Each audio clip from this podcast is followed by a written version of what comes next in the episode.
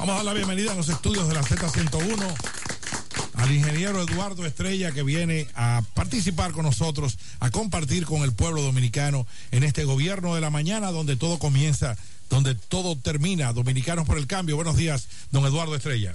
Muy buenos días a todo este equipo del gobierno de la mañana, grandes amigos que tengo por aquí. Y quiero que de aquí me saluden a don Alvarito, donde quiera que se encuentre, que espero que se recupere pronto. Sí. Y precisamente al propietario de este medio, a don Bienvenido Rodríguez. Como no, yo quiero aprovechar para enviar un saludo a uno de sus seguidores más cercanos. Ya entró en contacto con nosotros, Juan Carlos, desde, desde San Juan de la Ah, Maguana. Juan Carlos, un asiduo Sí. seguidor y amigo de Wilmer. Oyente fiel del gobierno de la mañana y, y- activo miembro del Dominicanos por el Cambio. ¿Cómo va Dominicanos por el Cambio, ingeniero? Sí, el Partido Dominicano por el Cambio va muy bien, va muy inmerso en un trabajo de reorganización, de crecimiento en todo el país. Actualmente tenemos cuatro equipos de la Secretaría de Organización recorriendo los diferentes puntos, eh, creando lo que se llaman los guardianes de mesas, o guardianes electorales y comunitarios que van a, a impulsar el crecimiento del partido y en donde en cada uno de esos viajes también se le está llevando un mensaje a la población de que los liderazgos locales participen en la política eh, de manera activa. Es decir, estamos poniendo las candidaturas congresionales y municipales del partido al servicio de la comunidad. O sea, que se hagan boletas creíbles que puedan representar bien en los ayuntamientos y en el Congreso Nacional.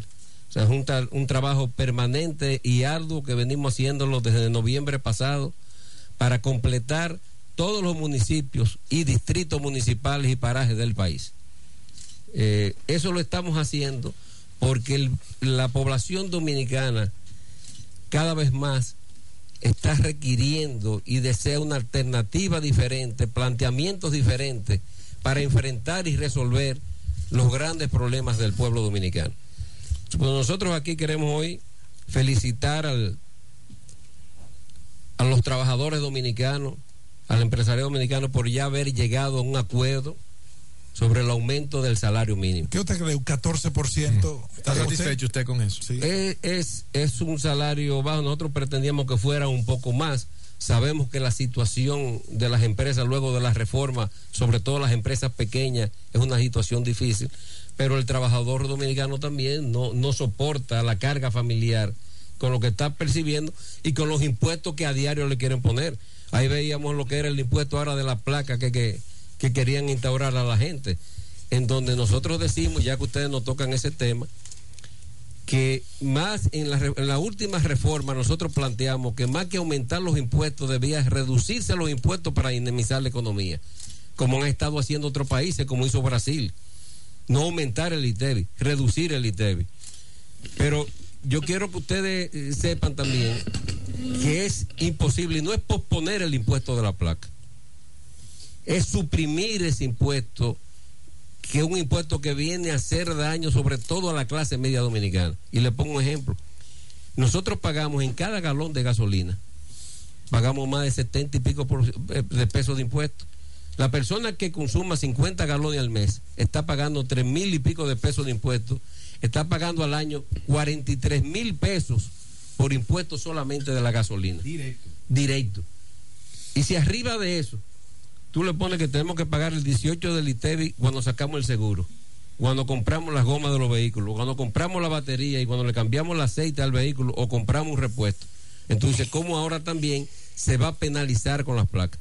Pero ¿dónde también, dónde también, y un tema que no se ha tocado, la flota vehicular del país, más del 64% de la flotilla de los vehículos que andan en la calle, tiene más de 12 años de edad. O sea, el país, Carlos, tiene una flotilla vieja de vehículos. Y esa flotilla hay que reponerla. El mismo gobierno dice no importar vehículos más de 5 años. Pero ¿cómo tú vas a penalizar a uno que compra un carrito Toyota Corolla nuevo, penalizarlo con un impuesto de 7 mil pesos para la placa? Es decir, el que tiene un Corolla del año 2000, que va a pagar 1.300, no va a poder comprar uno nunca de 2013 porque dice no puedo pagar 7 mil pesos de placa. O sea, eso desincentiva, la y no estoy hablando de vehículos grandes, por eso pone el ejemplo del vehículo Utilitarios. tuyo- utilitario. O sea, vehículo ya que es una necesidad, que es para el trabajo. Entonces, que no nos hablen está, de, la primera, poner ese impuesto para el año que viene. Está la primera placa también, ingeniero. Cuando usted quiere ese vehículo, un 17%, de primera placa. De primera placa. Entonces, ¿cómo vamos a incentivar a que la flota del país de vehículos se mejore y se, y se renove? En donde vehículos ya que sean más eficientes, que consuman menos gasolina, que contaminen menos. Entonces, estamos haciendo políticas que son lo contrario de lo que debe ser una política para modernizar el país. Yo le hablaba ahorita a ustedes de que felicitaba precisamente a esos sectores que pusieron acuerdo, pero ahora le toca al gobierno. Y no se le va a aumentar el sueldo a los policías y a los militares, porque no es al sector privado. No se le va a aumentar el sueldo a las enfermeras. ¿Ustedes, ¿Ustedes creen que es posible? Y le pongo un ejemplo, que en la Policía Nacional a un policía nuevo que entre ahora con seis meses de entrenamiento le están pagando 12 mil pesos de sueldo. Y un segundo teniente que tiene 20 o 18 años en la policía está ganando 10 mil. Se está ganando 2 mil pesos menos que esos policías. Entonces, vamos a hablar de seguridad ciudadana en el país. Mientras no se hable, o se cambie un jefe de la policía, muchas remociones, pero cuidado, la fiebre no está en la sábana. En ese sentido, ingeniero, en ese sentido, ingeniero, en el tema de seguridad ciudadana, ¿qué usted opina de este proyecto 911? Sí, es novedoso, es bueno. Todo lo que venga a aportar y que pongan, eh, precisamente poner cámaras, lo que se requiere es inversión. Pero yo le digo, cuidado. Yo no, no tengo por qué dudar que el nuevo jefe de la policía lo va a hacer o lo va a tratar de hacer bien. Pero no solamente remozar los mandos de la policía no solamente en un momento dado es pensionar generales, que haya muchos generales, o sea, no podemos eh, tirar una nebulosa y no ir a los problemas de raíz del problema de la seguridad ciudadana. Si a la Policía Nacional, a los policías, no se le mejora la calidad de vida, no se va a mejorar la ciudad ciudadana. Hoy en día, la Policía Nacional como institución se está cayendo a pedazos. Y los policías y las policías también están viviendo una situación precaria en la República Dominicana yo, quiero que vayamos a los, a los fundamentos, a los fondos de los problemas para buscar una solución definitiva en el país y que no sigamos hablando de algo como la seguridad que nos está prácticamente acabando a todo. Mira esa muchacha, una teniente joven con, con muchas ilusiones, con muchas cosas, como se escena la vida en minutos. Ingeniero Eduardo Estrella, usted tiene un cuarto de siglo o más gravitando en el escenario público dominicano. Ha sido secretario de Estado en el caso de Obras Públicas y, bueno, se reconoce senador, por la provincia de San Juan y por doquiera que ha pasado desde Santiago. Mucho cuidado con, esa provincia. Es que hemos ah, hablado. nos están haciendo ya una carretera para unir. Hemos hablado tanto de, San Juan. Eh, entonces, ingeniero Eduardo Estrella, usted tiene conocimiento cabal del Estado dominicano.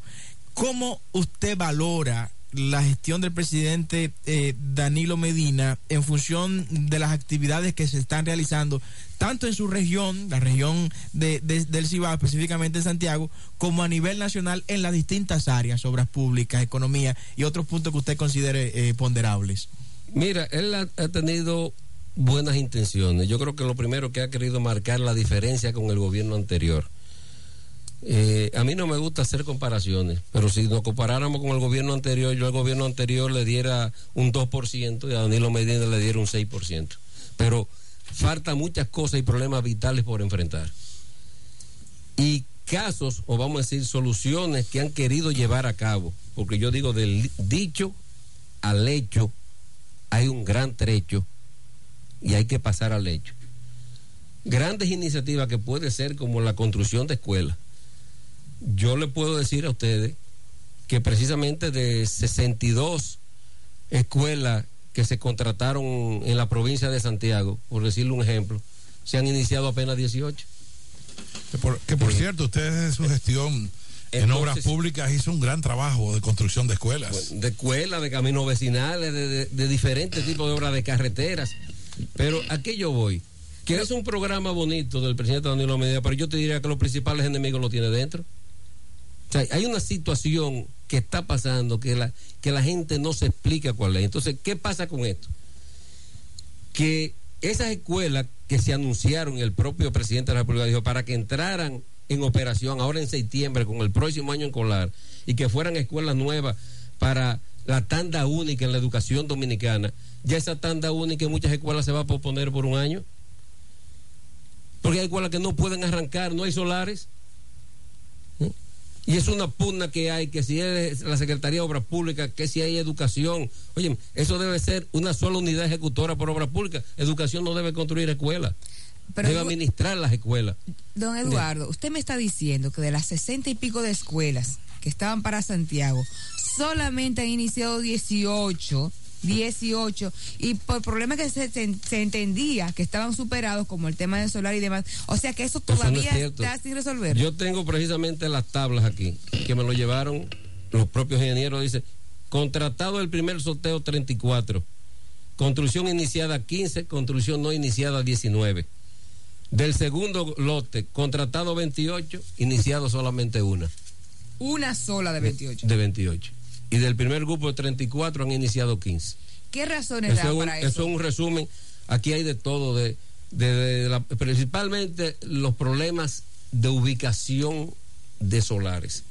Y segundo, que cuando los ingenieros comienzan, por decir una zona de Santiago, son presupuestos tipo, con una fundación de tipo para solo bueno. Bueno, entra en una zona como Santiago Sísmica, a veces hay que decir, bueno, en vez de zapatas aisladas hay que cambiar a platea bueno, ya esos adicionales, lo que se le llama ingeniería, esos movimientos de tierra adicionales, cuando llegan con la primera ubicación los ingenieros no se los reconocen. Entonces tienen que paralizarse. Entonces, ingenieros que han cubicado y se han parado. Entonces, ¿qué quiero llamar la atención con esto? Que son gente que están haciendo un gran esfuerzo. Es un programa bonito que se sorteara eso. Pero yo no quisiera mañana que se dijeran que las escuelas no van a estar listas por culpa de esos ingenieros nuevos. Para que tal vez quieran buscar la fórmula de dárselo entonces a tres o cuatro compañías grandes y quitárselo a los ingenieros y decir que por causa de esos ingenieros, ¿eh? entonces las escuelas no se construyeron. No es causa por la ineficiencia que está habiendo en ese trámite, sobre todo lo que me comentan los ingenieros en la parte de la Secretaría de Educación. Entonces, eh, Carlos, tú que me preguntabas de cómo ve el gobierno, bueno, es un ejemplo. Bueno, no es anunciarlo no es decir, es un plan bonito y que toda la población le dio el apoyo. Yo fui el primero que salí y dije, muy bonito plan. Que se hagan los concursos fueron muy bien hechos, o sea, transparentes. Pero al final de cuentas lo que se quiere es que las escuelas se construyan y que se construyan bien. Y rápido, en bajo costo, porque se están necesitando. Y eso no se puede hacer. Ingeniero, usted se, ha referido a dos aspectos, a la seguridad ciudadana y a la educación. Mm en función de lo que se le ha preguntado. Y yo quiero detenerme en la seguridad ciudadana porque creo que un país que no tiene seguridad no puede hacer ningún plan viable. Que la seguridad se ha convertido en una cuestión de primer orden. Y han cambiado el jefe de la policía. Una de las prácticas de este país, es por publicidad, cambiar la jefatura pero seguir con la misma desgracia. El país necesita resolver el problema de la seguridad ciudadana. Y eso hay que hacerlo primero con un plan, segundo con mucha inversión. Una policía sin recursos y mal pagada, no importa los jefes que le ponga, no importa lo que le prediquen. Yo he puesto el ejemplo aquí varias veces. Usted llama a un taxi y está los tres minutos en su casa. Llame a la policía, pero no se ponga a esperarla porque no tiene ni medio para desplazarse. Efectivamente, no seriamente. Tiene, no tiene transporte. Importa mucho que los políticos asuman la necesidad y la exigencia de que se enfrente con seriedad el problema del orden público, no con la tradicional demagogia de la publicidad. Pero óyeme, se sale ahora la patrulla mixta, incorporan cuatro mil miembros de las Fuerzas Armadas para tratar de aplacar un poco. Ok, pero ¿y por qué no recupera la policía de los 15 mil miembros de la policía que están prestados? ¿Cuántos se han recuperado de eso? Haciendo servicios que no son propios de la Policía Nacional. Yo espero que el nuevo jefe de la Policía Nacional venga con las instrucciones, porque esas son instrucciones que tienen que venir más de arriba, ¿eh? no es de un jefe de la policía. Lo que tú decías ahora mismo, Pablo. Pero tú sabes que hay un problema. Vamos a recuperar esos miembros que vayan a prestar servicio y a patrullar. Es la parte preventiva. Pero no es solamente la parte de si mataron uno, en 24 horas se encontró el culpable. Perfecto. Eso es importante que se castigue. Ahora, vamos a prevenir que eso no suceda porque ya se perdió una vida. ¿Y dónde están esos 15 mil miembros de la Policía Nacional? Usted sabe que hay un problema con ellos. Que todos están en la policía con el uniforme porque pueden compensar el precario salario que reciben por el otro servicio. Eso remite a un problema de fondo. muchos de esos policías si los recogen se van. Porque no pueden vivir con lo que cobran. Porque los policías son los primeros ahora mismo que tienen que acudir al puri empleo. O sea, con lo que le paga la policía, si lo quieren hacer honestamente, no yo, pueden. Yo soy un promotor de la realidad de la policía porque aquí en, esta mesa es el que mejor la conoce. Porque la he padecido en tres décadas, 60, 70 y 80. Y le digo, mire, hay que hacer un esfuerzo ahora porque el tema de la seguridad sea tratado adecuadamente, con recursos, con una revisión de la función de la policía, que no es un aparato para la represión, es para la protección, es para prevenir. Para la prevención. Y eso es un desafío a la dirigencia política y al gobierno, pero lo necesita toda la sociedad. Este país no puede seguir con la inseguridad que tiene. Efectivamente. Ya eso no aguanta más. Quiero conocer, ingeniero Eduardo Estrella, cuál es su posición con relación al problema que ha tenido la República Dominicana con la hermana República de Haití con relación a la veda de los pollos y los huevos para entrar a ese mercado. Mira, la realidad es que hay un problema de fondo. Con Haití debió haber hecho una política clara. Nosotros de hace tiempo hablamos de hacer un tratado de libre comercio reglas claras sobre migración y sobre comercio, que no se ha hecho. Entonces, se ha prestado al comercio y al tráfico. Y lo que más daño, lo que más daño para mí ha hecho con Haití, es que en los últimos años se, se ha llevado también a funcionarios del gobierno y gente con influencia en el gobierno a tener intereses e inversión en Haití. Y eso también exime al país a veces de fijar posiciones claras y transparentes. Yo he dicho ahora mismo, el gobierno dominicano hasta cierto punto se ve de rodillas ante el gobierno haitiano. O sea, Haití es que está poniendo las reglas de juego. No digo Haití, el pueblo haitiano, ¿eh? No quiero me confundir. Estoy hablando del gobierno haitiano y los intereses que hay sobre el gobierno haitiano. Entonces el país no puede seguir dependiendo. República Dominicana también tiene que crear nuevos mercados. Haití es nuestro mercado natural, porque no es solo, fíjate, conviene, a nosotros hasta nos conviene, no solo que le podamos vender los pollos, los huevos a Haití, ok, se lo podemos vender, sino también que los haitianos lo puedan consumir. Porque un pueblo con hambre, ¿dónde van a venir mañana a consumirlo aquí? Si no encuentran el huevo en Haití, no van a querer venir a consumir a República Dominicana, porque nadie se muere de hambre. Entonces se le está privando a ese pueblo también de tener un producto de buena calidad porque ¿dónde fue el mayor daño? Está bien que por razones económicas ellos no le convengan, pero que no nos hagan daño a la República Dominicana diciendo que aquí está la fiebre aviar, para que también eso no pueda cerrar la puerta a otros mercados internacionales. Entonces yo creo que esa actitud del gobierno haitiano no se compadece con lo que ha sido el apoyo del pueblo dominicano a ese hermano país. ¿Y la actuación de las autoridades diplomáticas dominicanas en ese caso? Eso es lo que te estoy diciendo, de la autoridad del gobierno. El gobierno es una política de Estado del gobierno. Es un abejón. Es una política del gobierno dominicano que tiene que poner claro las reglas de juego y decir, vamos a sentarnos a crear un tratado de libre comercio. ¿Qué se puede entrar a Haití, qué no se puede entrar y qué se puede entrar a República Dominicana, qué no? Porque si tenemos un tratado de libre comercio con Centroamérica, con Estados Unidos, con Canadá y con Europa, no puede ser posible que no lo tengamos con nuestro país vecino, con nuestro hermano. Entonces yo creo que eso no se ha manejado bien y ha primado mucho en todo, hasta en la inmigración, los intereses económicos. Porque eso que está en la calle llenos de muchachos haitianos pidiendo las esquinas, sabemos de dónde viene eso. Y ahí volvemos a lo mismo, la voluntad política. Pero no es a esos niños ni a la mamá de esos niños. ¿Quiénes son los que lo llevan ahí? ¿Quiénes están traficando con eso, con ese negocio? Pero no se le quiere poner el cacaber al gato. Porque es lo que yo hablo. O sea, tenemos que, que ahondar, ir a los problemas fundamentales del país y local. Hablando de la seguridad ciudadana. Pero tenemos que hablar de empleo. Hay, hay una declaración del presidente de CONE que, hay que tomarlo en cuenta. Yo no, yo no he visto que ni siquiera se ha comentado mucho. Óyeme, del año, en los últimos 12 años, en el país se han creado 200 y pico mil empleos. El 83% son empleos en el gobierno. El sector privado, el, empleo formal, lo, lo hemos aumentado en 12 años un 4%. Entonces, ¿qué, ¿qué, tenemos que decir? Óyeme, se va a reducir el empleo, la más creando una burocracia estatal. Estamos conversando. ¿dónde, está, dónde está, dónde está precisamente ese apoyo que vamos a darle al sector privado para que genere un empleo formal que pueda tener acceso a la seguridad social? Más apoyo. ¿Eh?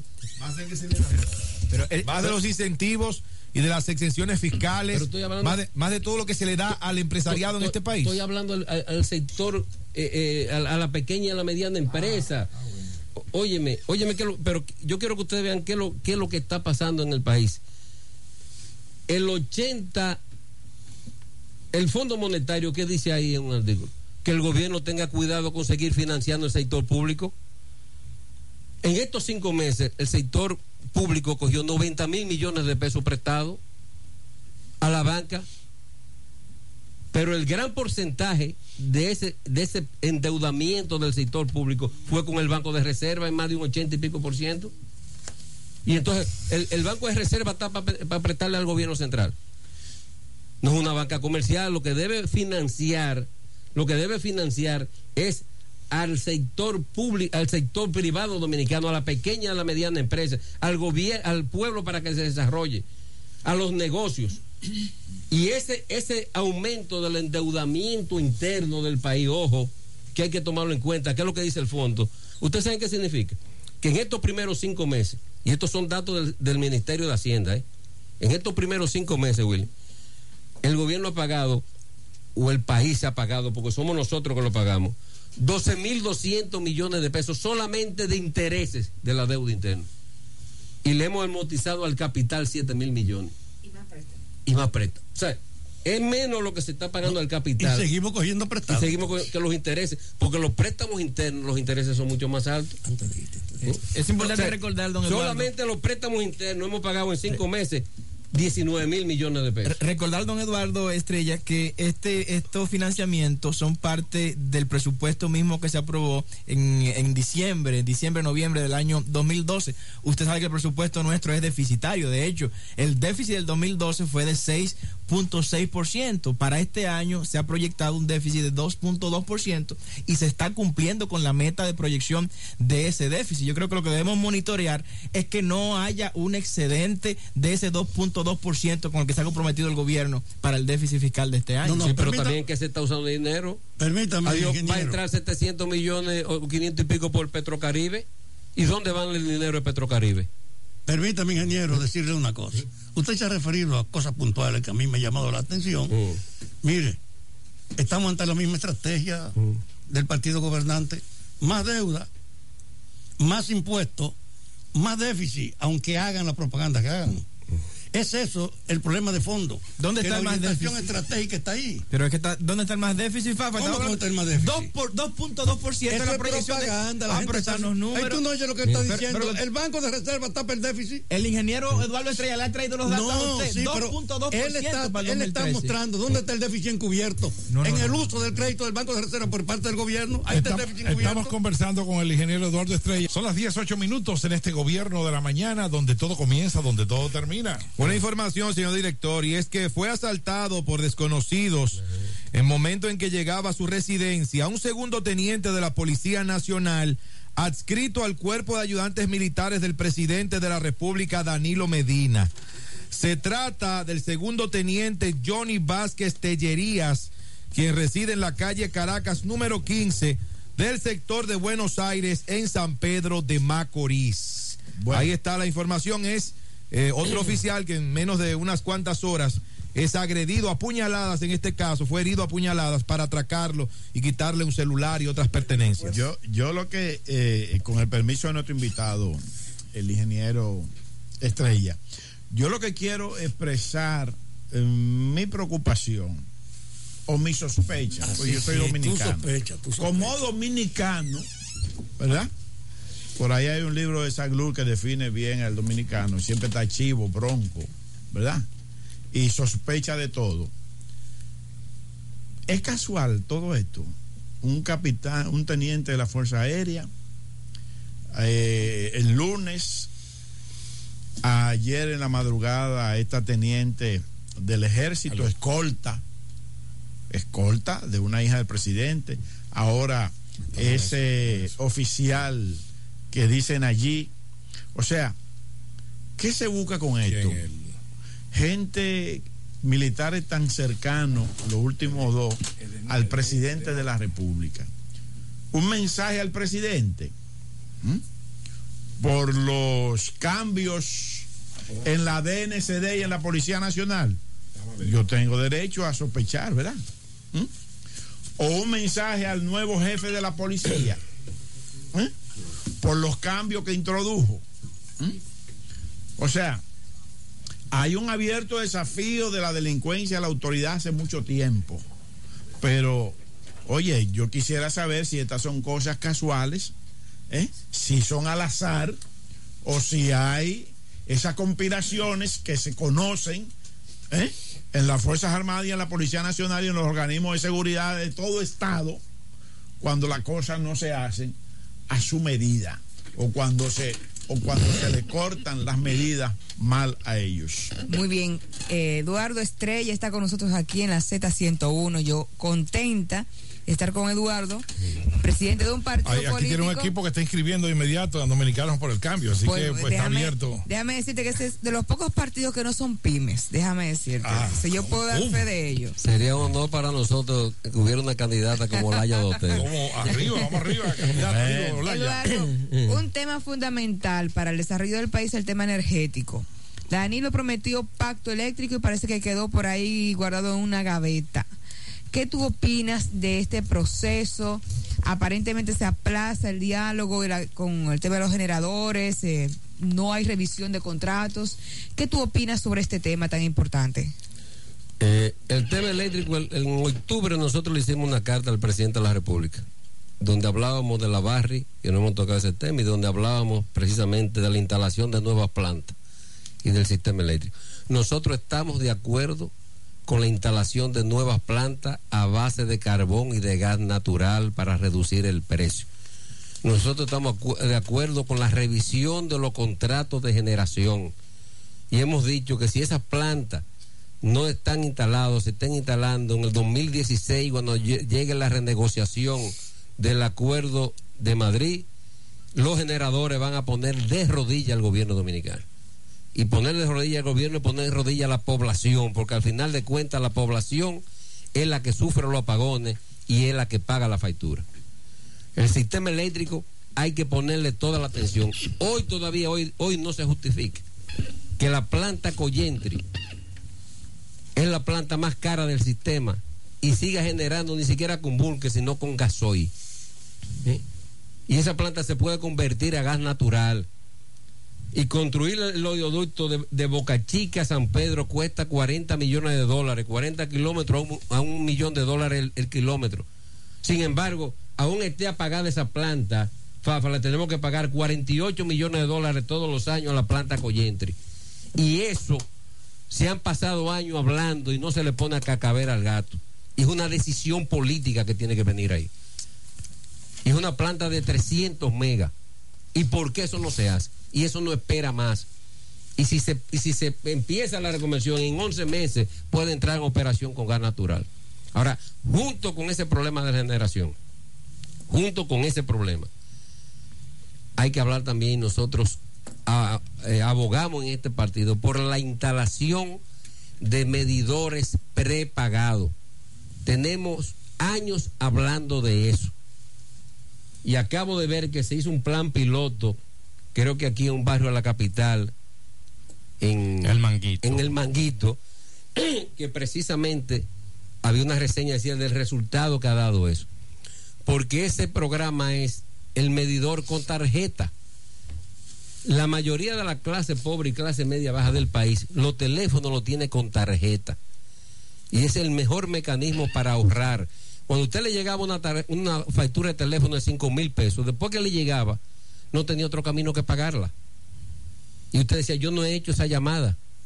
Entonces, la gente empezó a administrarse. Entonces, es una forma de enseñar a la gente a consumir y a pagar.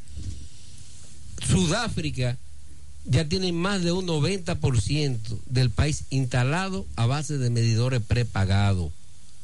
Yo quiero también que junto con la instalación de nuevas plantas se hable de ese programa de instalación de medidores prepagados en los barrios, en la clase media, para que la gente se le enseñe y se le ayude a saber cómo consume la energía. Ingeniero de la Estrella, los medidores preparados, eh, con todo el respeto que usted me merece, son un aperitivo, una exquisitez que se debe degustar después de estar uno satisfecho con, una, con un buen plato de arroz con mucha carne. La carne y el plato de arroz en este momento es lo que usted planteó en términos eh, primigenios, las plantas a carbón.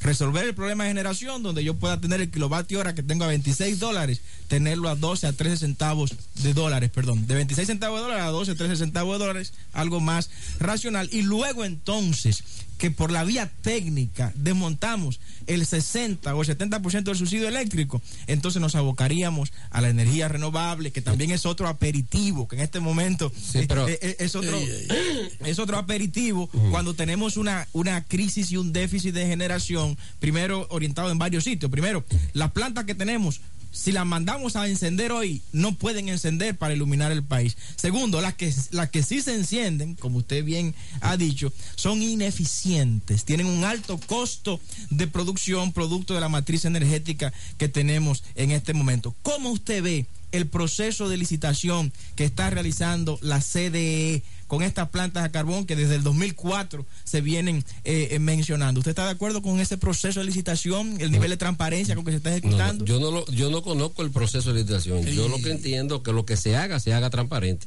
Nosotros estamos de acuerdo con la instalación de la planta. No tenemos compañía constructora favorita. Hemos hablado hace años que esa, planta de carbón se instalen y de gas natural también.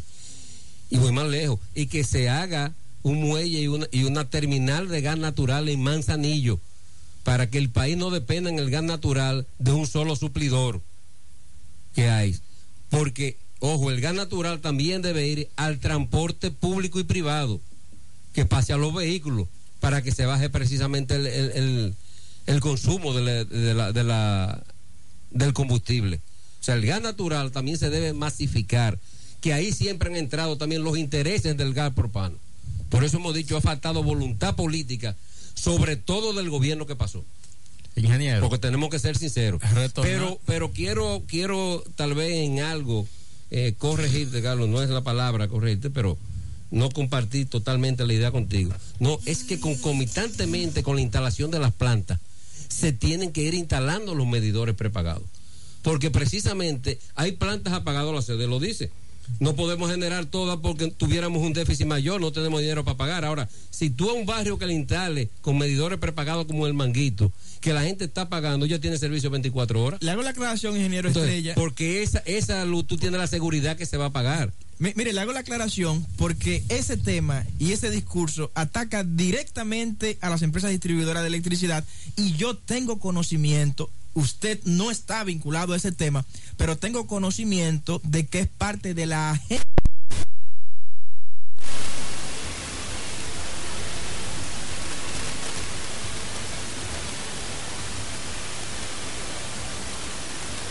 me meta en ese paquete. No, usted no está, nunca lo estaría. Yo tengo, yo, nunca lo estaría. Ni, ni, tengo planta. Soy un consumidor, pero además tengo porque me gusta ser un político coherente. Más de siete años hablándole al país de los medidores preparados. Por eso digo que nunca lo estaría. Y, esos esfuerzos, me gustaría esos esfuerzos suyos, que usted es una persona que el país lo escucha, seguirlo orientando a transformar el cartel de generación que tenemos en República Dominicana. Imagínese usted, 1.500 millones de dólares es el déficit que nos dejó Celso Marrancini en el 2012. Para este año es casi probable que va a superar los mil millones de dólares. Solo con instalar 600 megavatios a carbón mineral, como se está licitando ahora, y los 540 megavatios a gas natural, esos 1.500 millones de dólares descienden a cerca de 500 millones de dólares. O sea, por una medida técnica, sin tener que ponerle el cuchillo en el cuello a los dominicanos para que paguen energía cara, nos ahorramos mil millones de dólares. Te dije que el 20 de octubre quien le propuso eso al presidente Danilo Medina en una carta fuimos nosotros, el Partido Dominicano por el Cambio. Sí, desde el 2004 realmente se lo está proponiendo. Inclusive Juan Bosch en el 90 diciendo, Nosotros venimos, hemos hablado siempre y hemos hablado de la conversión de Coyentri. Y atacamos un momento dado. Óyeme, yo creo que si hoy se está reparando en la, planta eh, aguacate y de Higüey ya estaba aguacate en operación y Higüey se está reparando. Nosotros tenía siete años fuera de servicio la planta, eh, la, la, presa de Higüey ahogate por una tormenta y no aparecía el dinero para repararla. la turbina. Todo eso tiene si que hay, si hay un partido que ha hablado aquí de la situación energética del país con claridad y con independencia y defendiendo al pueblo dominicano, ha sido el Partido Dominicano por el Cambio. Las soluciones energéticas definitivamente tienen que ocurrir antes del 16. Porque de lo contrario... Nos ponen de rodillas. Si llegamos ahí y no está en la planta, hay que seguir supliendo a la población de luz. Pero los generadores no lo van a hacer sin un contrato firmado. Entonces habrá que firmar con ellos sobre la base de sus exigencias. Eso hay que resolverlo antes, ingeniero. Segunda pregunta, pero no, no, una pregunta. No, pero que yo no he hecho ninguna. Espérate, espérate, ingeniero. Dígame, Usted hablaba ahorita del crecimiento de su partido. Mm. Y hablaba de que la gente está pensando en alternativas nuevas. Mm. El 16 está próximo. Faltan tres años apenas para esas elecciones. Hay mucha gente que ya anda caminando el país, promocionando candidaturas pero la realidad es la siguiente, ingeniero. No se observa todavía el ánimo de una concertación de esas fuerzas minoritarias para una, una posibilidad en el 16. Una pregunta o un discurso. Y hay una oposición sumamente debilitada con un PRD en las circunstancias en que usted conoce. ¿Usted cree que hay posibilidades de desplazar en, en, en este contexto que tenemos ahora al PLD del poder en el 16? Hay la posibilidad y hay la necesidad porque yo creo que el, país no soporta más una administración y mucho menos que regresar el gobernante anterior. Oíste, Carlos Peña. Mira, una pregunta yo quiero hacerle. Los estudios de opinión dicen lo contrario. Con perdón, Carlos. Carlos, mire, usted ha hecho una buena intervención. Y yo no quisiera que la interesante pregunta de Rosendo nos sacara del tema de la discusión de los problemas fundamentales ahora. el, ingeniero, el, ingeniero, es un candidato con perdón, eso tiene su hora. Y, él es política. El país es que está en mano y hay que discutir esta realidad para uno poder creerle a los políticos. Porque solo el que muestre que la conoce puede ofrecer soluciones. Y usted tiene aquí una oportunidad para seguir demostrando a la gente la visión que tiene del país. Lo que usted está diciendo, ese reconocimiento yo he llegado a creer que la ineficacia del área eléctrica es rentable para los que no la quieren cambiar. ¿Qué usted cree de eso? Seguro, pero seguro. Yo no sé si ustedes sabían, para un ejemplo, cada vez, y Carlos, que, y, tú lo debes saber, cada vez que a los generadores se le deben, ¿usted sabe cuánto se le paga a ellos de interés? ¿Con quién que yo comparto? Pero, pero, pero, un momento, ¿en cuánto fue que se renegoció los últimos bonos soberanos en el Estado Dominicano? Creo que fue una tasa de un 6, un 5, un 7%. Lo más bajo de toda la historia. No, pero, pero fue un 6, vamos a decir, lo, que no. Sí, sí. Solo recordar que fueron los más bajos de toda la historia de la República. Lo, caro lo que no se debiera coger bonos soberanos. Totalmente. Lo que no se debiera coger bonos soberanos. Pero lo que estoy poniendo el ejemplo de cómo está la tasa, un 6%. A los generadores por la deuda que acumulan cada mes, se le paga un 18% el 1,5% por, ciento mensual. Es muy rentable no pagarlo. Ah, pero seguro. Entonces, por más que tú ves que también ellos hacen bulla, a ellos les conviene a veces de que se le atrase y que le deban. Pero el problema es si lo que pagan se benefician contigo de, si eso es un negocio. Claro. ¿Eh? De las dos partes. De, las dos partes. De, la par, de las dos partes. Es que es el problema Muchas veces ha sido de la parte oficial y de la parte también. Ingeniero, la impunidad está en el fondo de este relajo en que vive la República Dominicana de hoy. Porque no hay explicación para que hace tanto tiempo se maneje el problema eléctrico mm. con esta ineficacia que aparenta que, que estamos manejando nosotros, hemos hablado, nosotros hemos hablado, Fafa, oye, para, para ir más lejos, de que se, de que se revisaran los contratos que ha hecho el país en los últimos 10 años Fíjese el, ejemplo de la Barri. Fíjese todo esos ejemplos de Codaxa, de Viadón, Todos son de, de, Zulán. Pero no solamente renegociarlo y rescindirlo. Usted, ingeniero, sino, sino, óyeme bien, buscar los culpables y traducir a la justicia. La gente del área oficial. Aerodón. de, eso, que se trata. No las empresas. ¿eh? No, es el gobierno el problema. no, no, no es la empresa. La empresa que va a negociar, negocia como más le convenga. Y tiene que dar. Ahora, la parte oficial que hizo esos contratos tiene que responderle a este pueblo. ¿Usted está de acuerdo con que se revise el contrato de Aerodón? Yo estoy contrato todo. Óyeme, yo fui secretario de Obras Públicas y no se firmó en mi administración. ¿eh? yo puedo hablar duro en este país. ¿eh? ¿Quién manejaba? Eh, yo puedo hablar duro, ¿eh? ¿Quién manejaba los aeropuertos? una renegociación de Aerodón. Yo, yo, puedo hablar duro, ¿eh? Dígale quién manejaba los aeropuertos cuando usted era eh, secretario de Obras Públicas en ese momento. No, el, Estado, Dominicano. el Estado Dominicano. Óyeme, si, si había una cosa que le dejaba dinero al Estado Dominicano, eran los aeropuertos. Ay. El, presi oye, el presidente Balaguer en ese momento había una cuenta en dólares que de donde mayor se nutría era del dinero de los aeropuertos. Eduardo. Y cuando nosotros remozamos el aeropuerto de Puerto Plata, eh, inclusive había una empresa privada que quería manejar un área, una empresa aérea, y nosotros dijimos que no, que ese aeropuerto manejaba el Estado. Yo entiendo que ese tipo de servicio público, entonces yo por eso puedo hablar así, Carlos Peña, en este país. Por eso le pregunto que su apoyo será necesario. Ha ese- estado en clara proceso. en el con- ha estado claro siendo funcionario y siendo senador de la República. Don Eduardo, yo quiero que hablemos de política, De lo que de tú poder. quieras, Olaya. Don Eduardo. Dime por dónde que tú vas a ser candidata. el país te Eduardo necesita Estrella. a ti en el Congreso. Don Eduardo, Tu dígame voz. una cosa. Pensando en el 2016, Fafa, hay que hablar de política. ¿Usted cree Mm. que sería posible para la sociedad dominicana tener unas elecciones justas con esta Junta Central Electoral y este Tribunal Superior Electoral? So- ¿Y por qué? pero lo peor, no, no, lo peor a donde yo voy es, y ahí tú entraste el tema, sobre la ley de partido y la ley electoral. Y no quisiera que corriera la misma suerte de una componenda de sectores de diferentes partidos en el Congreso para que eso no pase. Este país se necesitan las reglas claras en la juega electoral. Nosotros hablamos de los diputados independientes. Nosotros hablamos de que el voto de senador sea independiente a los votos de los diputados, que se le cuenten los votos a todo el mundo. Nosotros hablamos del debate electoral de los candidatos en el último mes de campaña, de manera igualitaria a todos los candidatos.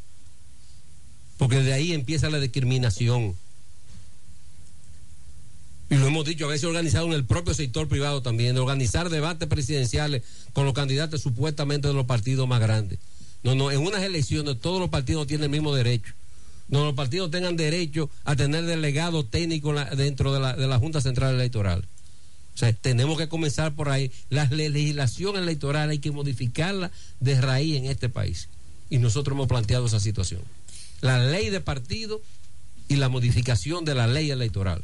Definitivamente son dos instrumentos importantes eh, que requiere este próximo proceso electoral. Pero, don Eduardo, con esta Junta Central Electoral y este Tribunal Superior Electoral, ¿usted cree que hay posibilidad? Bueno, es que cuando nos cuenten los votos y tengamos nosotros la gente en la mesa, hay que contárnoslo claro.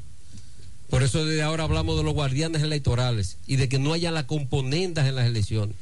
Porque normalmente en estos procesos, Laya, lo que ha venido mucho es la componenda de diferentes intereses que están enquistados en diferentes estamentos del Estado. Nosotros estamos claros con eso, ¿eh? Estamos claros, pero volvemos a lo que decía Fafa, el problema es de raíz. El problema es de raíz. A veces a mí no me gusta hablar ni de personas, sino, pero fíjate lo que hablaba la Policía Nacional. No es nada más cambiar el jefe de la Policía Nacional. ¿eh? Si no se van a hacer las medidas que se hay que hacer la Policía Nacional, que no se tenga la esperanza que se va a modificar la cosa, ¿eh? Por mejor intención que pueda tener. ¿eh? Y eso es lo que nosotros planteamos aquí. Hay decisiones en los diferentes estamentos, en el sector eléctrico, que son decisiones políticas que tienen que venir. Ingeniero Eduardo Estrella. En el sector educación son decisiones políticas. En la frontera son decisiones políticas del país. Tiene que haber la voluntad política para que las transformaciones que se hagan. Aquí hay muchos temas que se han discutido mucho ya. Y por eso hay que pasar del dicho al hecho. Del tema eléctrico aquí se han hecho como 40 seminarios. Y nada más se quedan en papeles. Pero no se quiere tocar con la llaga dónde están los problemas y los intereses. Y por eso los políticos que nos duele este país, por eso estamos todavía en la calle y seguimos en la calle. Pero entendemos que por eso tiene que modificar, si decíamos que el Partido Dominicano por el Cambio le está llevando la candidatura a las comunidades, para que a ese Congreso, a ese Congreso vayan líderes comunitarios que defiendan su pueblo y su comunidad, por encima de los intereses de coger líneas de partido. Y dicen, "Pues usted está por tal cosa porque no estaba de acuerdo, pero el partido me bajó una línea. ¿Quién es eso? La primera línea es el, el interés nacional, es la nacionalidad, es el interés de la comunidad que usted lo defendió. Ese contrato de la barrigón nunca debió haber pasado en el Congreso Nacional. Ni nunca se debió haber negociado aquí. A propósito de eso, Es una ingeniero afrenta contra la República Dominicana. Eduardo Estrella, finalmente por mi parte, me gustaría saber Eh, ¿Cuál es su opinión sobre la posible explotación de Loma Miranda por la Falcon Bridge Dominicana? Los recursos naturales hay que preservarlos sobre cualquier cosa. Loma Miranda es una reserva acuífera del país y eso no se debe tocar. ¿Estamos claros? usted, no, está de acuerdo con la, con la posición del, del expresidente Hipólito Mejía, que entiende que hay formas técnicas de explotarla sin hacerle el daño medioambiental que creemos que se le haría. Bueno, si hay esa forma técnica, sé que se la presenten al pueblo. Porque yo, yo estoy de acuerdo que se explote la minería. Ahora que sea una, minería sostenible, que no ya vaya en perjuicio de la ciudadanía.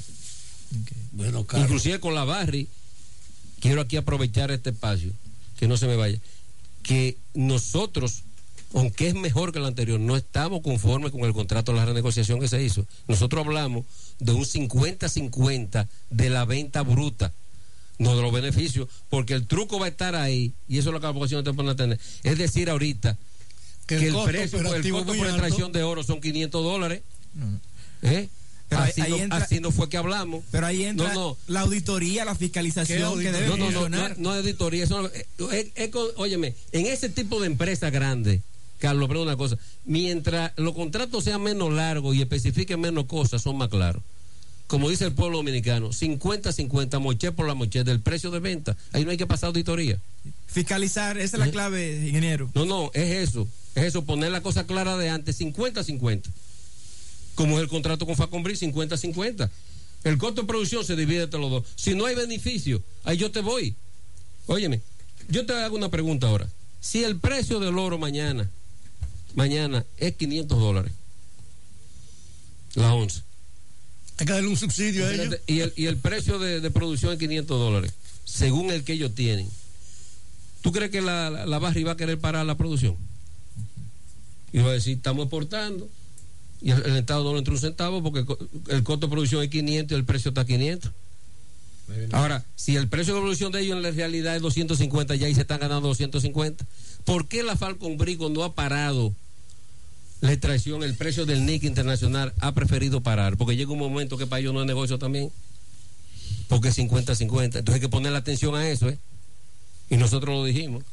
Porque a nosotros nos gusta plantear todas las posibilidades que se pueden presentar, no las cosas del momento, que es lo que a veces en nuestro país queremos hacer, las soluciones del momento. No vamos a hacer soluciones definitivas por la barrigol, que demasiado trabajo no ha dado este pleito con la barri. Y yo creo que debe ser un contrato ahora que quede bien claro los intereses del país. Gracias, ingeniero Eduardo Estrella, por estar con nosotros en este gobierno de la mañana. Llévatelo, Cundo.